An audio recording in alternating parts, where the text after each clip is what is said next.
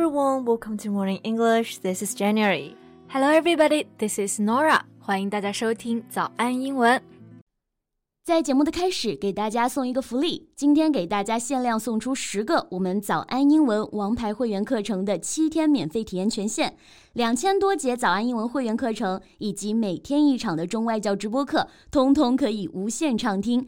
体验链接放在我们本期节目的 show notes 里面了，请大家自行领取，先到先得。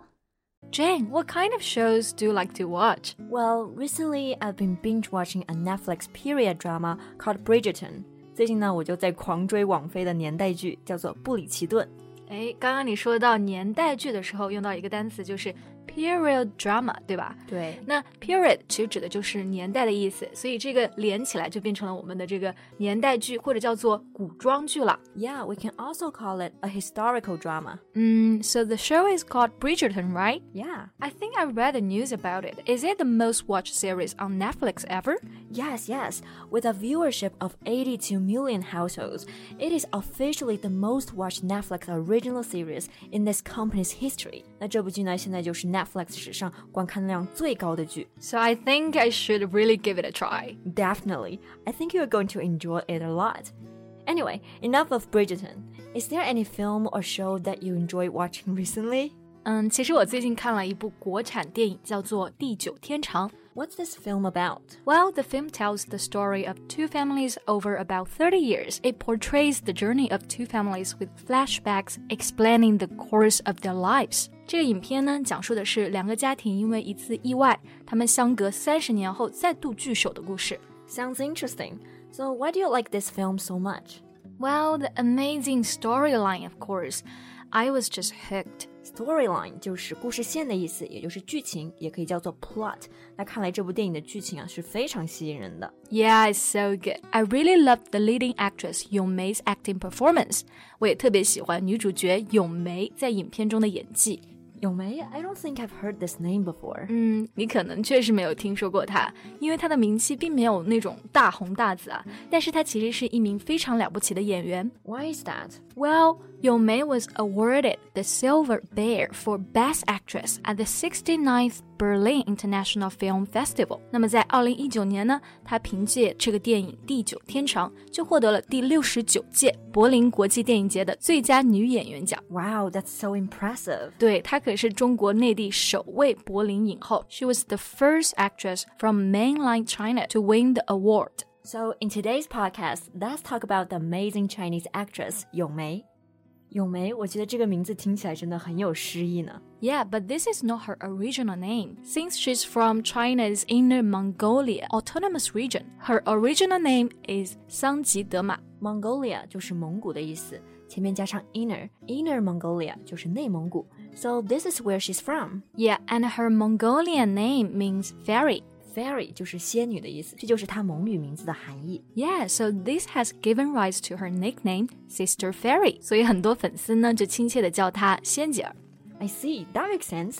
Since she's from Mongolia, I guess her disposition must be very outgoing and warm. Disposition 这个单词呢指的就是性情、性格的意思，就等于我们说的 personality。其实第一印象，我们谈到蒙古人的时候，可能就会觉得他们会比较性格的开朗，但是从小咏梅的性格啊，她是比较内敛、不外向的。Actually, she was quite inarticulate when she was little. Articulate 这个单词呢，就是清晰的意思， 在前面加上否定词缀 in inarticulate，就是表示不善言辞、不善于表达的。对，那个时候有很多他身边的人就笑话他说：“我们蒙古人没有你这样的。” Wow, that sounds really harsh. Yeah, and that's why growing up, she lacked confidence and had very low self-esteem. Self-esteem 这个单词呢，就是表示自尊心的意思。那么 low self-esteem 表示自尊低，或者说比较自卑。 Yeah, but her father taught her self-reliance and self-improvement.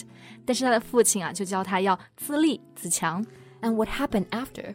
Well, unfortunately, her parents separated, and she was sent to her relative's home by her mother, and she felt all alone. 之后，他的父母分开了，然后他就被妈妈送到了亲戚家寄养，这让他就感觉到非常的孤独。I see. It's so sad that she had to go through all of this at such a young age. 这么小就要经历这些，我觉得真的是太不容易了。但是她最后能成为影后，是因为奋发图强考上了电影学院吗？Actually, no. She studied business administration at the University of International Business and Economics in Beijing. 她其实之前大学的时候呀，学的是企业管理。 business administration. Oh, I didn't know that. Yeah, and after graduation from university, she initially worked in foreign trade. 因为她当时对未来的打算嘛，就是朝九晚五的稳定的工作，所以呢，她成为了一名外贸公司的公司职员。那么 trade 这个单词就是贸易嘛，所以 foreign trade 就可以指外贸了。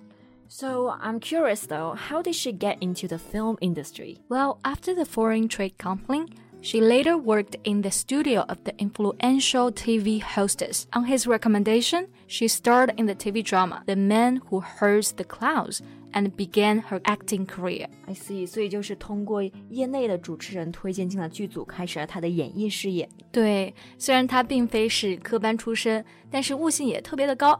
哪怕只是小角色，演绎的也是非常的出色的。But the thing is that although she starred in many shows and she performed well, she hardly got recognized.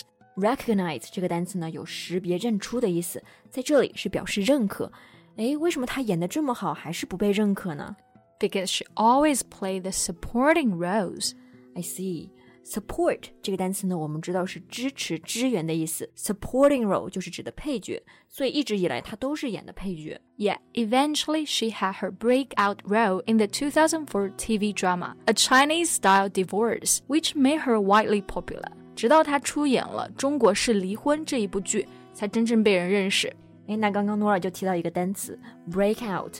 它本意呢有爆发、突围的意思，在这里是指的突然的巨大的成功，或者说走红了。What I don't understand though is that if she had such amazing acting skills, why couldn't she get any leading roles? Well, she didn't accept many major roles for lack of a suitable script that made her stand for quality.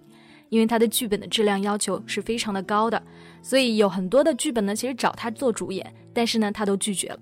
I see，所以感觉他一直都是保留了自己演员的初心，非常认真的对待这件事情。没错，所以直到《地久天长》这部电影呢，他才真正的成为了主演。And she won the Silver Bear for Best Actress with her first leading role。她第一次当主演就成了柏林电影节的影后。Yeah，hard work pays off。感觉最后努力都是不会白费的。但是呢，即使从配角到了影后，她也依旧像之前那样不争不抢，非常的淡定从容。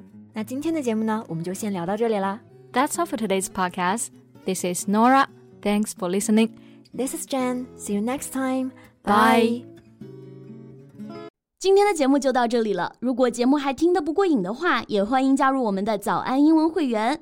成为会员，您就可以无限畅听我们每天一场免费的中外教直播课，以及两千多节原创系统课程了。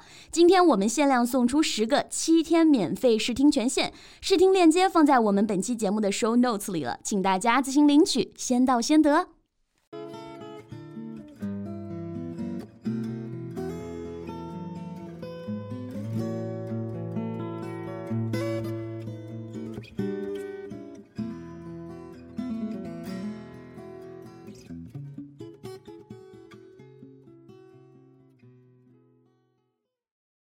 This podcast is from Morning English.